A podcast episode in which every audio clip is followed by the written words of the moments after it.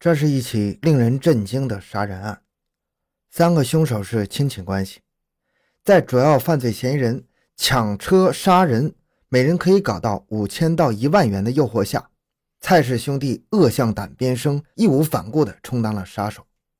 乱刀捅死受害人之后，巨大的恐惧又像乌云一样压在三个人头上，让只抢到了一百八十六元的三个人日夜不得安宁。这个曾经梦想着。用抢来的钱去买枪贩毒，去赚几十万、几百万的犯罪团伙，很快就土崩瓦解了。但是，他们的凶残和胆怯给人们留下了深深的疑问：这些未成年和刚刚成年的犯罪嫌疑人是什么让他们如此的凶残呢？欢迎收听由小东播讲的《十七岁男孩犯下了杀人劫车的重罪》。回到现场。寻找真相。小东讲故事系列专辑由喜马拉雅独家播出。二零一零年五月二十五日六点，襄阳华兴化工公司员工张云巡视厂大门外的冷却水循环池时，水面漂浮的一团黑白相间的东西引起了他的注意。他找了一根棍子挑了一下，竟然看到一只人脚。张云大惊，立即打幺幺零报警。警方很快赶到现场，有群众推测，死者可能是四天前失踪的面包车司机孟某。而孟某的亲属闻讯赶到现场，确认死者正是失踪的孟某。孟某是襄阳区张湾镇潘台村人，前几年在帮他人开出租车，最近两年他自己买了个面包车，在襄阳区六两河桥头跑客运，白天是妻子开。晚上是孟某开，一家人就靠这辆车养家糊口。孟某的遗体被找到后，曾与孟某一起在六两河开面包车搞客运的几名司机也赶到现场。孟某生前的这些同事和孟某的妻子一起向民警还原了孟某失踪的过程。五月二十二日晚上十点，有三四名二十岁左右的男青年来到六两河桥头，要坐孟某的车到十几公里外的东金镇霸王街去。孟某载着几个年轻人离去后，就再也没有消息了。当天深夜，孟琪和亲友们四处寻找，没有找到孟某的踪迹。第二天上午，孟琪发动亲属和平时在六两河载客的司机朋友一起帮助寻找，结果在东津镇霸王街附近的田边找到了孟某带血迹的上衣，上衣的背后和胳膊处有被刀捅的口子，现场留有很多的血迹和拖痕，口袋里遗留有驾驶证、行车证。但是孟某的面包车却不见踪影。当时警方接到报警之后，也是在四处的寻找人和车，并向全市发出协查通报。五月二十五日，孟某的遗体在被发现之后，襄阳区公安分局为了尽快侦破此案，悬赏五千到一万，向社会征集有价值的破案线索。正当人们期待公安机关尽早破案之时，孟某遗体被发现的当天下午，两个年轻人走进了襄城区庙镇派出所投案自首。两人均姓蔡，是堂兄弟。哥哥金吉十九岁，弟弟金军十七岁。两人在派出所交代，四天前，他们在金吉表侄鹏鹏的唆使下，一起抢劫杀害了在襄阳区六两河桥头候客的面包车司机，抢到了一百八十六块钱和一辆面包车。民警迅速与襄阳区公安分局取得联系，确认了蔡氏兄弟交代属实。根据金吉交代。他和堂弟都是襄城区欧庙镇湖河村人。两千零七年至这年四月，他一直在广州和深圳打工。四月份回到家里之后无所事事，天天在网吧里上网。有一天晚上，他在 QQ 上遇到了表侄鹏鹏。鹏鹏是襄城区欧庙镇郭河村人。他把金吉叫到一块菜地里问：“有件事能搞钱，你搞不搞？”金吉一听说能搞到钱，非常高兴。鹏鹏说：“搞钱的事儿就是抢劫出租车，把车骗到南漳县没有人的地方，用刀逼住司机，然后把司机的手脚捆住。搞到钱和车之后，就把车开到余家湖附近的山上，再买壶汽油。剩下的事儿不要金吉管了。搞一次事情可以分四五千块钱给金吉。”面对这样杀人越货的邀约，金吉竟然毫不犹豫地答应了。两人开始密谋策划。两天之后，鹏鹏带着金吉到了襄阳区东金镇寻找作案地点。两人在东金镇三河村附近找到一块偏僻地，认为这个地方作案比较合适。寻找好作案地以后，两人在东金镇乘中巴车返回襄樊的途中，发现东金镇上有一辆黑色现代轿车比较值钱，就预谋抢劫这辆轿车卖钱。当时鹏鹏觉得人手太少，害怕杀人劫车时搞不过现代轿车司机，因此放弃了这一想法。又过了几天，鹏鹏和金吉手里的钱用光了，也没有钱上网了，两人决定铤而走险。劫车抢钱，他们准备好了弹簧刀、绳索、手铐等作案工具。这天晚上九点，两人在襄阳区张湾镇租了一辆面包车，要求乘车到东津镇的三河村。面包车司机在开往三河村的路上，见两个年轻人一言不发，感觉到情况不对。等面包车开到三河村水泥路尽头的时候，司机不敢向前开了，把车停下来，走出面包车。给朋友打电话说，他正在送两个年轻的娃子，现在不想送了，让朋友们开车来帮忙送一下。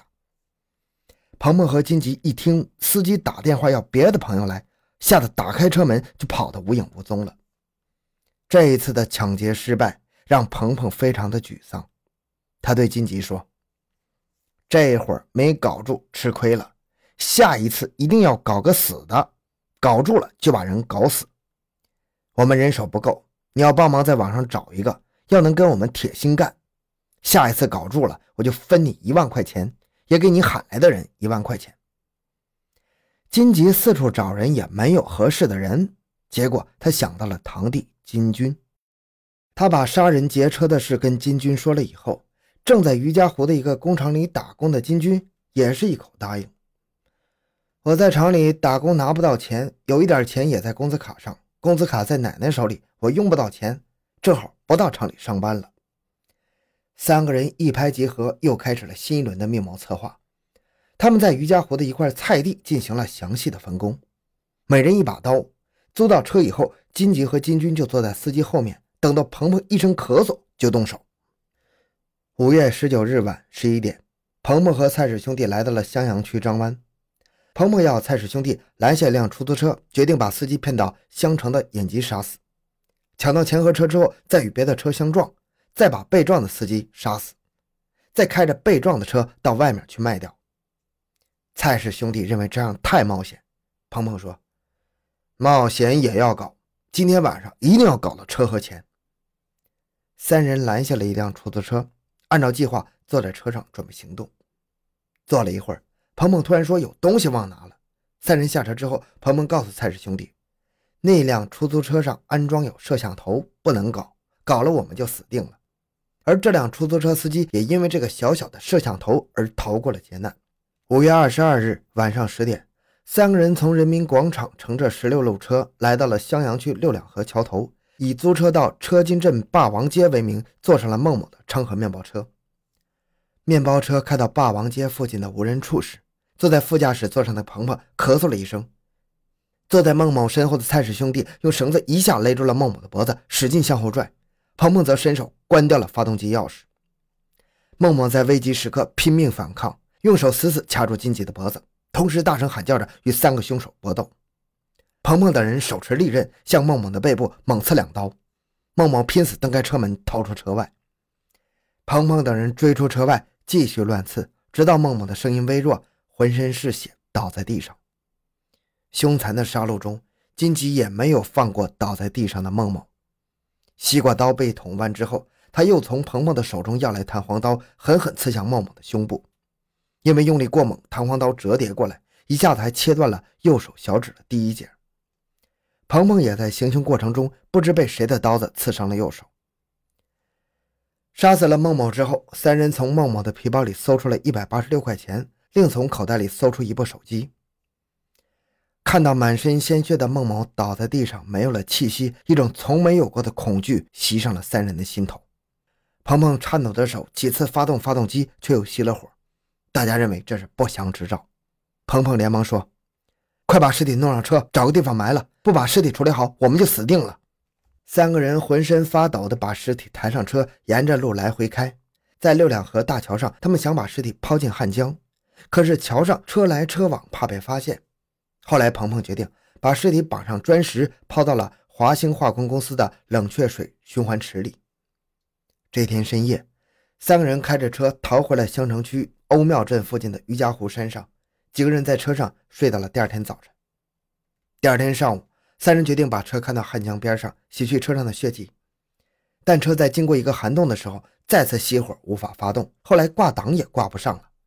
三个人心里十分害怕，觉得这是凶兆啊！